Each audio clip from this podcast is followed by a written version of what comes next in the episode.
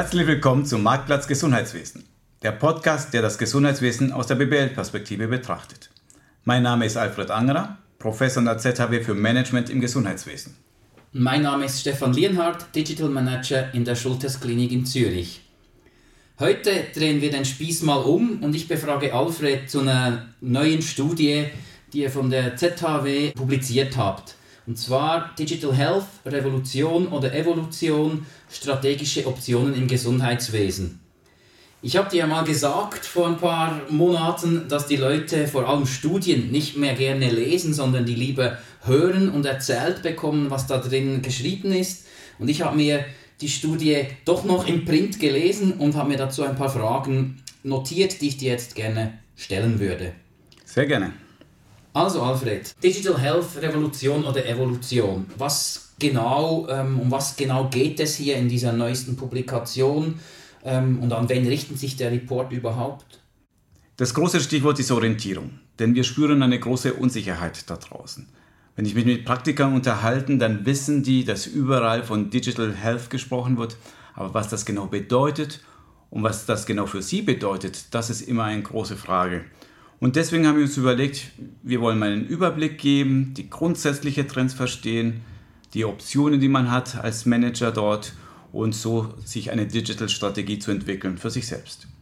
Also einfach mal Begriffe klären, Übersicht verschaffen und Handlungsoptionen aufzeigen. Ganz genau.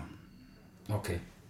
Sehr spannend für jemanden, der nicht so tief im Thema drin ist, wie, wie wir beide jetzt zum Beispiel, hört man ja immer mehr von Digitalisierung im Gesundheitswesen und, und auch ich äh, stelle immer wieder fest im Gespräch, da gibt es Begriffe, die werden ziemlich inflationär zum Teil äh, behandelt oder verwendet, wie E-Health, Digital Health, Mobile Health. Kannst du hier mal irgendwie Klarheit schaffen und diese Unterschiede erläutern? Sehr gerne. Also es gibt noch viel mehr Begriffe wie Health 4.0 oder Smart Health und das Spannende ist, es ist ein neues Wissensgebiet und so ganz in Stein gemeißelt ist es noch nicht. Deswegen haben wir selber uns eine Definition zurechtgelegt. Also für uns ist Digital Health der Überbegriff. Für uns ist das einfach der Einsatz moderner Informations- und Kommunikationstechnologie im Gesundheitswesen mit dem Ziel Qualität, Effizienz und bessere Ausrichtung an Patienten zu erreichen. Und darunter sehen wir viele Unterfunktionen, viele Unterbereiche, also vier, um genau zu sein. Einerseits der Klassiker ist eHealth, das ist ein fester Begriff, wo es darum geht, dass Akteure miteinander vernetzen, Daten austauschen, also auch eher das, was im Hintergrund passiert. Klassischer Vertreter ist das EPD. Dann sind wir eher die technikorientierten Anwendungen, das nennen wir dann Tech Health wo jemand herkommt und sagt, ich habe eine Innovation im Bereich Technologie, zum Beispiel einen Roboter, und den im Gesundheitswesen einsetzt. Hm, das ist sehr häufig eine physische Hardware-Sache. Manchmal ist es aber nur rein virtuell, nur Datenanalysen. Also ich sage jetzt mal AI oder künstliche Intelligenz oder Big Data als Stichworte. Und das nennen wir dann Data Health. Das waren die drei Bereiche und der vierte, der zum Schluss nennen wir Trend Health. Da verlassen wir ein bisschen die Welt der Hardcore-Gesundheit, gehen mehr Richtung Wellness, mehr Richtung Wohlbefinden. Und dort geht es zum Beispiel über Applikationen, die mir, ich sage mal als kleines Beispiel, Kalorien zählen oder beim Fitness helfen. Also die Grenzen dort zwischen Gesundheit und Wohlbefinden sind dann, äh, verschwimmen dann ist doch mehr so ab und zu auch mal Spielerei, etwas fancy und ist vielleicht mehr so Lifestyle-Themen. Also Smartwatch oder Schrittzähler kommt mir da gerade in den Sinn. Ganz genau, die Grenzen äh, fließen dort. Okay. Ähm, etwas Spannendes habe ich auch gelesen. Kurz nach der Management Summary schreibt ihr, dass die aktuelle Health Value Chain, also die Wertschöpfungskette im Gesundheitswesen, dass die einen, einen regelrechten Technologie-Push erlebt. Was muss man sich da darunter vorstellen? Wie ist das gemeint? Also Push versus Pull. Man kann ja ein Problem haben im Gesundheitswesen und sich überlegen, welche Lösung passt dazu. Was wir im Moment auch häufig erleben, ist ein Push. Das heißt, ich habe eine Technologie und überlege mir, was kann damit auf dem Markt für ein Problem gelöst werden. Ich habe einen Hammer und suche einen Nagel irgendwo, den ich damit einschlagen kann. Vielleicht ein kleines Beispiel dazu. Wir hatten einen Startup hier im Institut zu Gast, die hatten eine Technologie mitgebracht, Mit der konnten sie auf einfachsten Handys ohne irgendwelche zusätzlichen Applikationen, einfach nur softwarebasiert, konnten sie dort 3D-Scans machen. Also ich habe das Handy genommen, einmal meinen Kopf schwören lassen, dann hatte ich ein 3D-Modell meines Kopfes. Ja. Und die Frage war dann dort, was kann ich dann mit dem Gesundheitswesen für ein Problem lösen? Das ist ein Technologie-Push. Und das ist jetzt ein kleines Start-up gewesen, aber was wir sehen, das ist die großen Akteure natürlich auf den Markt drängen. Die Google, Facebooks ähm, und Amazons dieser Welt, die wollen einen großen Teil des Kuchens für sich in Anspruch nehmen und die pushen regelrecht zu Kampfpreisen teilweise ihre Technik in den Markt. Aber das kommt man im Schweizer Markt noch nicht wirklich so mit über, geschieht mehrheitlich in den USA, oder? Also letztendlich sind die Gesundheitsmärkte noch sehr national unterwegs, sehr geschützt. Deswegen spüren wir das noch nicht. Aber was wir wissen von unseren Befragungen, wenn wir Akteuren befragen, glaubt ihr, dass branchenfremde, also nicht klassisch im Gesundheitswesen tätige Unternehmen eine große Rolle, vielleicht die größte Rolle spielen werden bei uns im Schweizer Gesundheitswesen in den nächsten 20 Jahren? Sagt die Mehrheit ja. Ich glaube, wir werden praktisch rechts überholt von den großen Anbietern da draußen. Deswegen auch für uns in der Schweiz sehr relevant. Und es kommt mir doch ein Beispiel in den Sinn, die Migro, die, die sich da die Apotheke zur Rose geschnappt hat, die Fitnesscenter hat und, und, und glaube auch Arztpraxen, also irgendwie so in die Richtung was entwickelt. Auf jeden Fall, wenn man sich mit Akteuren unterhält, Migro ist bei denen alle ganz hoch auf dem Radar. Okay. Wie würdest du denn generell den, den ich sage es jetzt mal so, den Digital Health Markt in der Schweiz beschreiben? Wo, wo stehen wir da und wie sieht es so bei, im, im Startup-Bereich aus?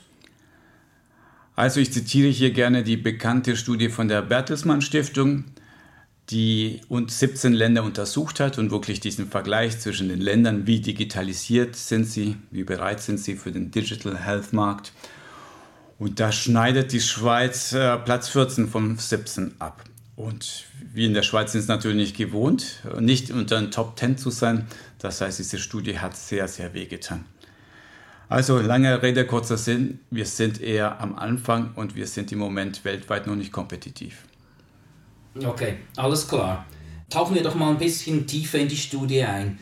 Ähm, wie und, und auf welche Bereiche der, dieser Wertschöpfungskette hat denn jetzt Digital Health oder eine Technologie Einfluss oder wie spürt man diesen Einfluss, äh, der da, diesen Push, der da auf die Branche zukommt? Für uns war das ganz wichtig, zu versuchen, da ein bisschen Licht ins Dunkel zu bringen, weil man hört so viele einzelne kleine Nachrichten, Lösungen und Veränderungen und Ideen. Und da kann ich mir schon vorstellen, dass als Praktiker ich da eher verwirrt bin vor lauter Optionen. Und was wir schnell gemerkt haben, ist, wir konnten die relativ gut kategorisieren und in drei großen Veränderungsfelder einteilen. Also was wir im Moment auf dem Markt sehen, ist der, die erste große Veränderung ist das Thema Gesundheitsförderung und Prävention. Das heißt, ich als Patientin, als Patient kann mich informieren, vielleicht mit einer App zum Beispiel, dort schon eine kleine Selbstdiagnostik erstellen und vielleicht ist es gar nicht notwendig, dass ich in das Gesundheitssystem eintrete. Und wenn das so ist, wenn Leute nicht mal in das System eintreten, hat das viele, viele Vorteile und ist natürlich die günstigste Lösung für überhaupt für das Gesundheitssystem. Deswegen aus unserer Sicht eine der drei großen Veränderungen. Die zweite große Veränderung, die wir sehen und die sehr medienwirksam ist, ist das Thema, was passiert bei den Leistungserbringern wirklich? Wie verändern sich Therapien, Diagnostik, wenn ich Technologie einsetze?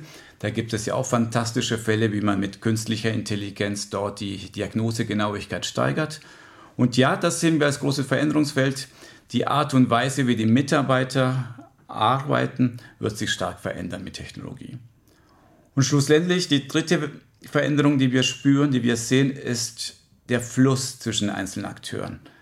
Denn das Gesundheitssystem ist komplex, es sind viele Akteure, die miteinander vernetzt sind und eine spannende Frage ist dort, wie ist denn der Zugang?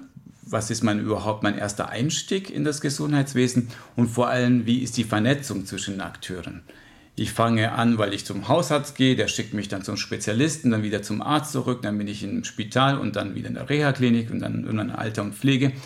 Und dadurch, dass wir dort so wenig im Moment vernetzt sind, sehen wir da ganz, ganz großes Potenzial, das zu verändern. Okay. Also wenn ich jetzt gefragt werde, sagen wir mal von, von unserer Geschäftsleitung, ja, wie können wir denn uns Digital Health strategisch zu Nutzen machen? Was, was hilft uns das oder wie, wie können wir uns da von der Konkurrenz oder von Mitbewerbern auch abheben? Was, was gibst du da mir auf, mit auf den Weg? Ich würde mal bei den ganz großen Klassikern anfangen und schauen, was für Grundstrategien gibt es überhaupt. Und eine Denkrichtung der Strategie ist das kompetitive Denken. Ich muss einfach besser sein als meine Konkurrenz. Die Kundinnen und Kunden sollen zu mir kommen und bei mir das Geld ausgeben, nicht bei der Konkurrenz. Deswegen, was wir schon lange wissen im Bereich Strategie, ist, es gibt drei Grundstrategien. Erstens, ich kann der Produktführer sein, nämlich mein Produkt ist technologisch so fortgeschritten, dass die Leute gerne mein Produkt hätten. Also gerade technologieverliebte Unternehmen haben das sehr gerne. Die zweite Strategie ist operative Exzellenz. Das heißt, die Leute kommen zu mir, weil ich der günstigste Anbieter bin, weil ich die einfachsten Prozesse habe, weil ich einfach einen Service anbiete, der schnell, einfach, zuverlässig ist. Und das dritte ist letztendlich Kundennähe. Die Leute kommen nicht zu mir, weil ich das beste Produkt habe oder das günstigste, das einfachste, aber weil ich als Anbieter verstanden habe, was meine Kunden für Bedürfnisse haben, ich sie ernst nehme und ihnen Kunden individuell eine entsprechende Leistung anbiete. Okay, das äh, notiere ich mir gerade so, nehme das so mit. Was ich bei der Dig Diskussion um Digitalisierung feststelle, jetzt nicht bei uns intern, aber schon vermehrt an Kongressen und Events, dass zwei Begriffe sehr schwammig verwendet werden und, und ähm, ja, auch fast inflationär. Das ist äh, Innovation und diese, ich sage jetzt mal das neue Trendwort seit ein paar Jahren, das Disruption. In eurer Studie habt ihr für euch deshalb dann vier Arten von Innovation definiert. Kannst du die vielleicht unseren Hörern, Hörern verraten und, und auch gleich erklären, was dahinter steckt? Der Begriff disruptive Innovation wird so inflationär verwendet, dass wir echt schauen müssen, dass wir nicht in die gleiche Falle tappen. Also, letztendlich Innovation heißt ja erneuern, etwas Neues, kann das Produkt, kann eine Dienstleistung sein, kann das Geschäftsmodell sein oder die Prozesse, wie wir Dienstleistungen, Produkte erstellen.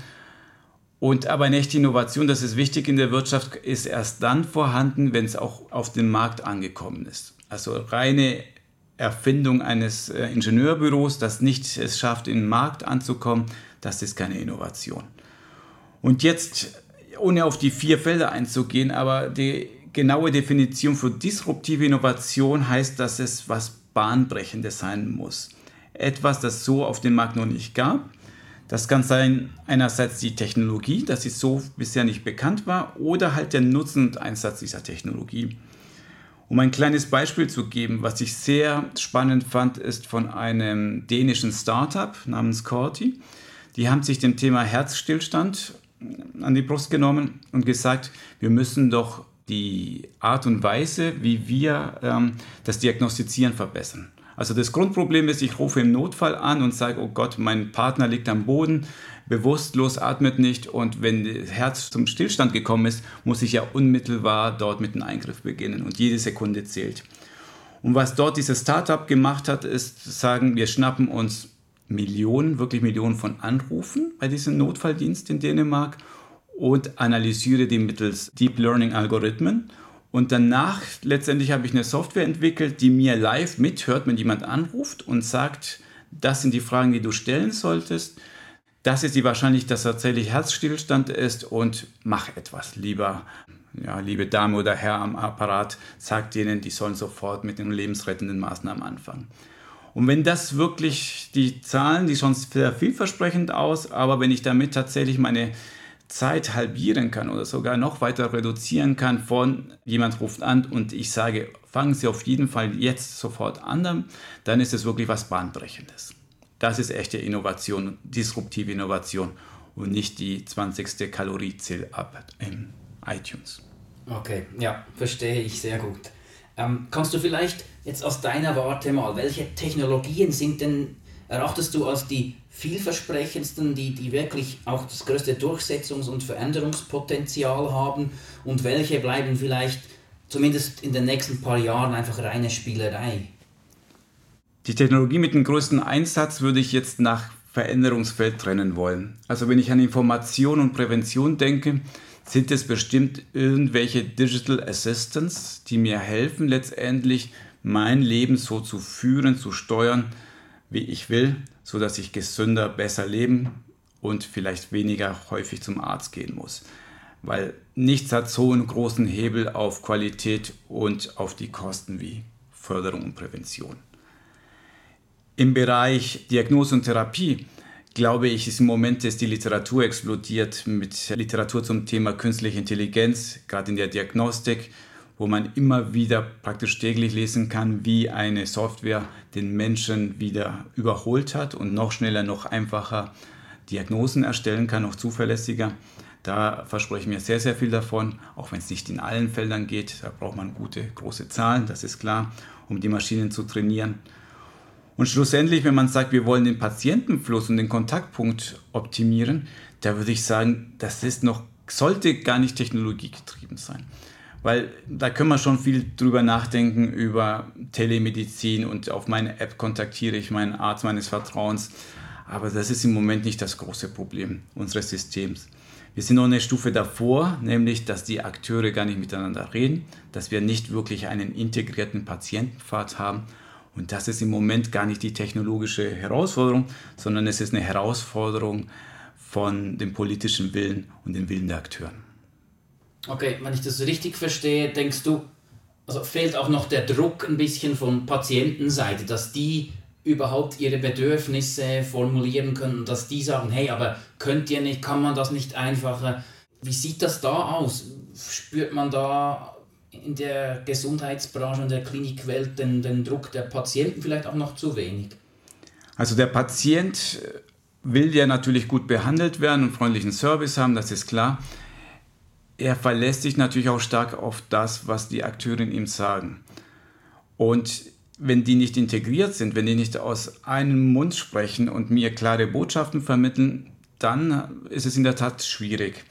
Und ob einzelne Patienten mit ihren Beschwerden was erreichen könnten, weiß ich nicht, weil das ist natürlich, wenn du nicht krank bist, kümmert, kümmert es dich nicht. Wenn du krank bist, bist du froh, dass dir jemand hilft. Das heißt, ich glaube, nur der Druck der Patienten wird nicht reichen, damit sich da grundlegend was verändert. Wir haben unsere Anreizsysteme sind ja auch so, dass ich belohnt werde für das, was in meinem Haus passiert. Dann entlasse ich die Patienten, den Patient. Und was danach passiert, ist mir ja eigentlich letztendlich egal. Und das sei es als Incentivierung des Systems, die müssen wir verändern, ansonsten wird sich da grundsätzlich nichts verändern. Gut, jetzt, jetzt mal konkret, äh, jetzt habe ich als Unternehmen oder als CEO diese Studie gelesen, habe gefunden, doch, da, da passt einiges auf, auf mein Unternehmen, ich sehe da auch Wirkungsfelder oder weiß, welche Option ich wählen möchte. Wie gehe ich denn nun vor, wenn ich die Wertschöpfungskette digitalisieren will? Als allererstes würde ich diesem CEO sagen, wenn du deine Prozesse unter Griff hast, dann reden wir gerne über Technologie. Das ist immer meine erste Botschaft. Aber nehmen wir an, intern Prozesse laufen, alles ist in Butter. Was wir dann festgestellt haben, ist, der Wandel gelingt in vier Schritten. Als erstes brauche ich eine integrierte Strategie, das heißt, ich muss eine Zielvision haben, ich muss mich vorbereiten für diesen Wandel. Das ist die erste Grundlage. Und das wird nicht gelingen, wenn man nicht als zweitens eine strukturelle Veränderung in seiner Organisation hat. Das heißt, ich muss das Thema irgendwo fest verankern. Digitalisierung, muss ich ja nicht erzählen, ist nicht etwas, was man Freitagnachmittag macht bei einem Kaffee, sondern da braucht es klare Strukturen. Da braucht es ähm, einen Digital Manager, Innovationsmanager, Unternehmensentwicklung, egal wie man es nennt, aber jemand, der sich bewusst mit dem Thema damit beschäftigt.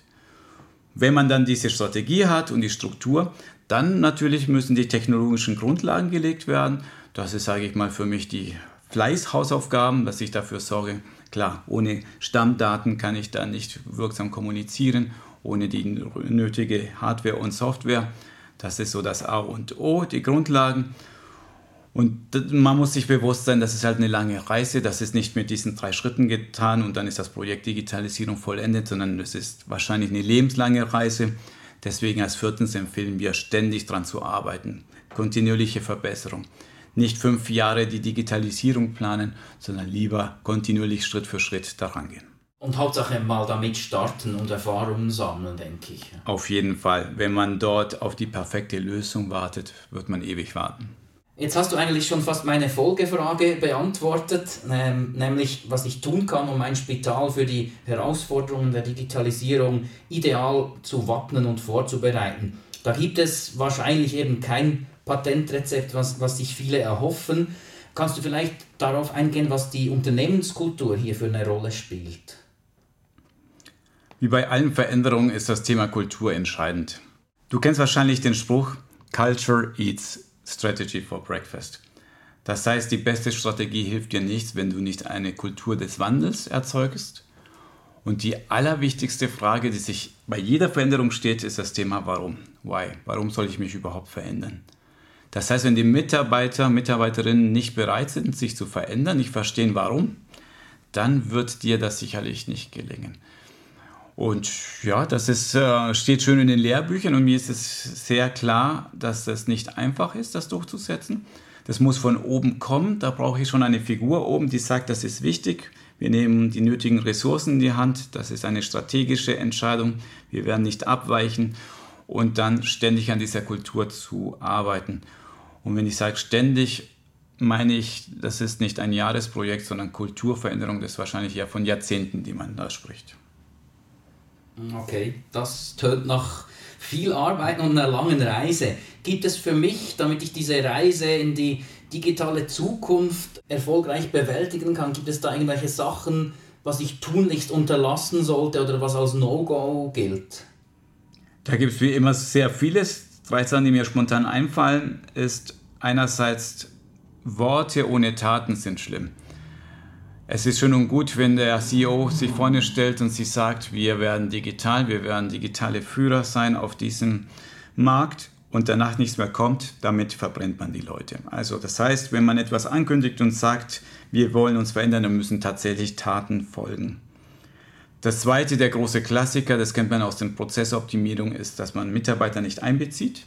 Das heißt, ich muss doch verstehen, was meine Mitarbeiterinnen und Mitarbeiter dort für Nöte haben, welche Probleme ich lösen muss, natürlich auch welche Probleme meine Patienten haben. Und wenn ich die Patienten und die Mitarbeiter einbeziehe, dann ist die Veränderung auf jeden Fall leichter. Also sie nicht einbeziehen ist der Fehler. Und ich glaube ganz ehrlich auch, das Dritte ist das passive Abwarten. Das ist eigentlich das Bequemste, nämlich das zu schauen, was da passiert. Wir haben ja 280 Spitäler. Wieso soll ich ausgerechnet dort irgendwelche Experimente wagen? Sollen doch die anderen sich erstmal die Pfoten verbrennen? Ich halte das für gefährlich. Ich würde lieber schauen, dass ich klein anfange. Muss ja nicht gleich der große Wurf sein, aber ich muss erstmal im Haus selber Erfahrung sammeln und einfach nichts tun und abwarten. Und das ist sehr leicht, weil wir ertrinken in operativen Problemen jeden Tag. Das ist aber für mich die falsche Strategie. Okay, ja, das ist ein super Tipp, glaube ich, für alle, alle Zuhörer. Ohne jetzt ja schon zu spoilern, was ist denn nun Digital Health? Eine Revolution oder Evolution, wie ihr das im Titel wahrscheinlich absichtlich provokativ formuliert? Und was gibst du den Hörern noch mit auf den Weg ja, natürlich ist das provokativ, weil wir wollen auch, dass unsere Studie gelesen wird. Und eigentlich war die Antwort schon glasklar. Es ist eine Evolution und keine Revolution. Zumindest bei uns in der Schweiz. Denn meine These ist, Veränderung entsteht nur da, wo Druck ist. Und der Druck ist zwar hoch, aber noch lange nicht so hoch, wie das sein könnte. Das heißt, wir sind jetzt eher in einer Situation, wo wir kleine Schritte nach vorne machen, die Leute spielen werden, Erfahrung sammeln werden mit dem Thema Digitalisierung.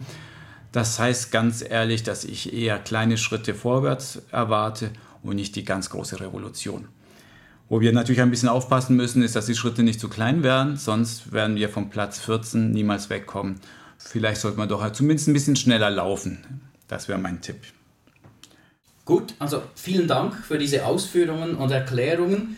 Die Studie ist erhältlich Alfred, wo kann man die kriegen? Ja, natürlich geht man da auf unsere Webseite oder noch einfacher, man geht auf Google ZHW Digital Collection und dort findet man unsere Studie kostenlos für alle zum Download. Super, also ich habe sie gelesen, kann sie wärmstens empfehlen aus meiner Warte her. nicht nur für Leute aus dem Gesundheitswesen oder Spitalmanager interessant, sicher auch für, im, für Startups im Gesundheitswesen oder auch für ja, interessierte Bürger absolut lesenswert und, und sehr leicht verständlich formuliert mit vielen guten Illustrationen. Eine super Sache und äh, hilft auf jeden Fall, dass wir da vom Platz 14 wegkommen und uns Richtung Top 10 begeben. Vielen Dank für die netten Worte und vielen Dank hier für die vertauschten Rollen. Finde ich sehr schön, dass wir mal ausnahmsweise über unsere Studie berichten können. Und dann Sie Zuhörer Kommentare, Lob und Kritik sehr gerne an info@gesundheitswesen.org. Vielen Dank fürs Zuhören und bis zum nächsten Mal. Bis zum nächsten Mal. Auf Wiedersehen.